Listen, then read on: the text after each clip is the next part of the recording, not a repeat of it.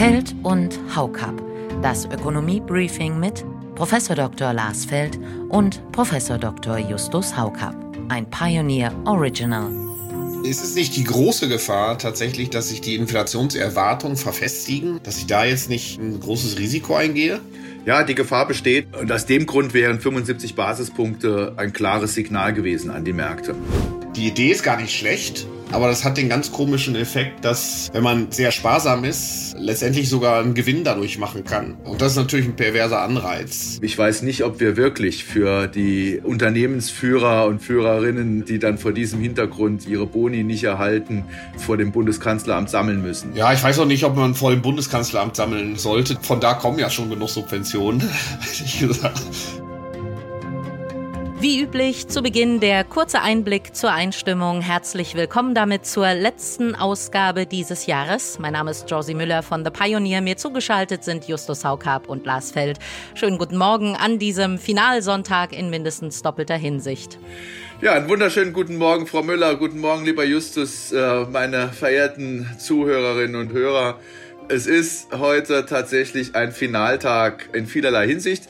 Und wir sind schon ganz zuversichtlich, dass wir Ihnen äh, für das kommende Jahr die äh, schlechte Stimmung ein bisschen vertreiben können. Heute kann Deutschland auch nicht mehr verlieren im Finale. Also was soll passieren? Ja, auch von meiner Seite, liebe Hörerinnen und Hörer, herzlich willkommen. Einen schönen Sonntag, den wir Ihnen hoffentlich äh, etwas unterhaltsamer gestalten, äh, gleich mit den folgenden Minuten und äh, über die aktuelle Lage der Wirtschaft diskutieren. Ich freue mich schon. Ja, Mittelpunkt heute zwei große Themen. Wir schauen uns natürlich den Zinsentscheid der EZB genauer an, insbesondere vor dem Tun der Fed und der Bank of England. Dann müssen wir auch noch mal auf die nun final beschlossenen Preisbremsen für Gas und Strom blicken, denn nach wie vor gibt es Kritik, welche aber ist wirklich berechtigt. Und in der Nachspielzeit nehmen wir uns die Entscheidung des DFB vor. Nach dem erneut frühzeitigen WM aus der deutschen Nationalmannschaft soll es einen Neubeginn mit altbekannten Namen geben. Auch hier widmen wir uns den kritischen Einwänden. Also zunächst die Zinsentscheide. 2022 war das Jahr der Zinswende und in der vergangenen Woche ist überall nochmal nachgelegt worden. So haben neben der EZB unter anderem auch die Fed und die Bank of England die Zinsen ein weiteres Mal erhöht. Alle drei Notenbanken drosselten allerdings das Tempo auf 0,5 Prozentpunkte. Aber Herr Feld hat zumindest die EZB nicht hier viel zu früh mitgebremst. Naja, es ist insgesamt schon so, dass man feststellen muss, die Notenbanken werden jetzt etwas vorsichtiger mit ihren Zinserhöhungen, weil erste Zeichen da sind, dass der Höhepunkt äh, der Inflation erreicht ist. Mir reichen dann trotzdem die 50 Basispunkte gerade in Europa äh, nicht aus, denn man darf nicht vergessen, dass bei aller Beobachtung der Preise ja in diesen Entwicklungen auch äh, Preisregulierungen drinstecken die Erfahrung aus den 70er Jahren ist, dass eine Preisregulierung, also ein administrativ gesetzter Preis, zwar rein statistisch äh, die Inflationsrate ähm, reduziert, aber am Inflationsprozess ja überhaupt nichts ändert. Und deswegen muss man sehr vorsichtig sein, wie man diese äh, jüngeren ähm, ähm, ja, Erleichterungen in der Inflationsentwicklung äh, interpretiert und auch das interpretiert, was im kommenden Jahr auf uns zukommt. Es sieht im Moment so aus, als ob die Preisbremsen Deutschlands tatsächlich auch inflationsdämpfend gerechnet würden, ähm, obwohl sie ja eigentlich eher eine Rechnungsbremse sind und damit einen Transfer darstellen. Wenn das so kommt, dann wird die Inflation auch hierzulande nicht mehr ähm, in die Nähe von äh, 7, 8 Prozent kommen, sondern darunter liegen. Aber das ist, wie gesagt, eine Illusion zu meinen, dass das irgendwas am, am Inflationsprozess ändert.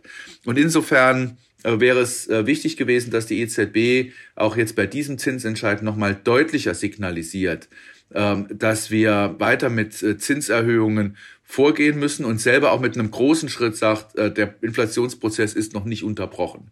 Und das fehlt mir halt. Die Finanzmärkte haben natürlich anders darauf reagiert. Die hatten gehofft, dass schon die ersten Signale kommen, dass nochmal mehr Liquidität in die Märkte kommt und haben dann entsprechend auf den Aktienmärkten reagiert.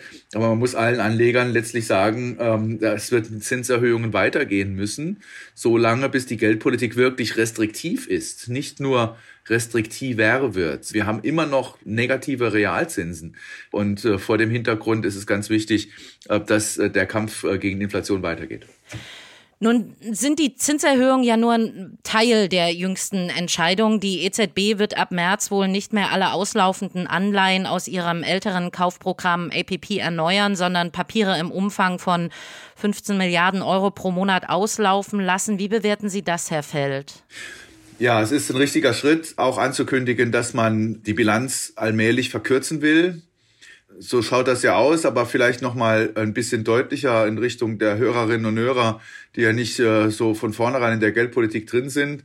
Die EZB hat ja in den Anleihekaufprogrammen Dragis, das ist das PSPP, also Public Sector Purchase Program, Teil des APP, des Asset Purchase Program. Und äh, das zweite ist das Programm von Frau Lagarde, das PEP, das Pandemic Emergency Purchase Program, in diesen beiden Programmen hat sie Anleihen auf den Märkten gekauft und zwar nicht zu knapp. Sie hat äh, seit Corona mehr als 100 Prozent der Netto-Neuverschuldung der Mitgliedstaaten damit auf den Sekundärmärkten refinanziert. Und äh, im vergangenen Jahr, als dann deutlich war, man muss was gegen die Inflation tun, hat sie aufgehört, Nettoanleihekäufe zu machen. Und das hört sich schön an und in der Öffentlichkeit hätte man vielleicht auch den Eindruck, dass damit die Anleihekäufer insgesamt aufhören würden. Das stimmt aber nicht. Sie hat nur aufgehört, die Bilanz zu verlängern, also zusätzlich Anleihen zu kaufen, über die hinaus, die fällig werden und die sie eben auch ersetzt. Die EZB ist weiterhin auf den Märkten als einer der wichtigsten Akteure aktiv, denn Bruttoanleihekäufe gehen ja weiter. Anleihen, die die EZB in ihrem Portfolio hält von den Mitgliedstaaten. Äh, diese Staatsanleihen werden fällig und sie werden von der EZB dann ersetzt durch die Käufe anderer Staatsanleihen. Und das sind durchaus nennenswerte Volumina, die dann da jeweils auftreten bei den Emissionen. So, und vor dem Hintergrund ähm, muss man natürlich sagen, dass die Ankündigung nun auch bei den Bruttoanleihekäufen Reduktionen vorzunehmen, also nicht mehr in vollem Umfang die fällig werdenden Anleihen zu ersetzen, das bedeutet schon auch, dass die Liquidität in den Anleihemärkten etwas zurückgeht. Das ist ein Punkt. Und der zweite Punkt ist, das bedeutet für die Zinsentwicklung, dass vor allen Dingen auch die längerfristigen äh, Zinsen, also die Zinsen für längerfristige Staatsanleihen äh, stärker nach oben gehen könnten. Ähm, und das ist sehr wichtig, weil die EZB ansonsten mit ihren Zinserhöhungen vor allen Dingen am kurzen Ende des Marktes agiert und, und deswegen irgendwann in der Zinsstruktur auch ein Problem bekommen könnte. Soweit das Warm-up, aber natürlich lohnt es sich, die komplette Folge zu hören. In ganzer Länge bekommen Sie diese und all unsere anderen Podcasts, Newsletter und Briefings als Teil unserer Pioneer-Familie. Alle Infos dazu finden Sie auf thepioneer.de. Ist ja vielleicht auch mal eine schöne Geschenkidee. Wir würden uns auf jeden Fall freuen, Sie beim nächsten Mal in aller Ausführlichkeit an Bord zu haben.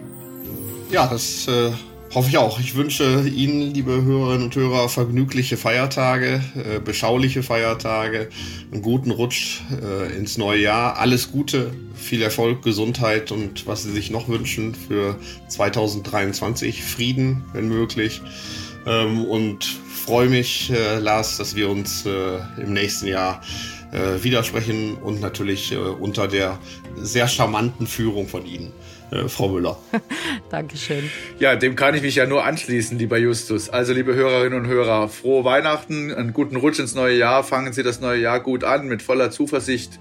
Äh, wir greifen im nächsten Jahr wieder an und äh, freuen uns darauf, mit Ihnen über die Wirtschaftspolitik zu diskutieren. Also, eine gute Zeit. Feld und Haukap. Das Ökonomie-Briefing mit Professor Dr. Lars Feld und Professor Dr. Justus Haukap ein Pioneer Original.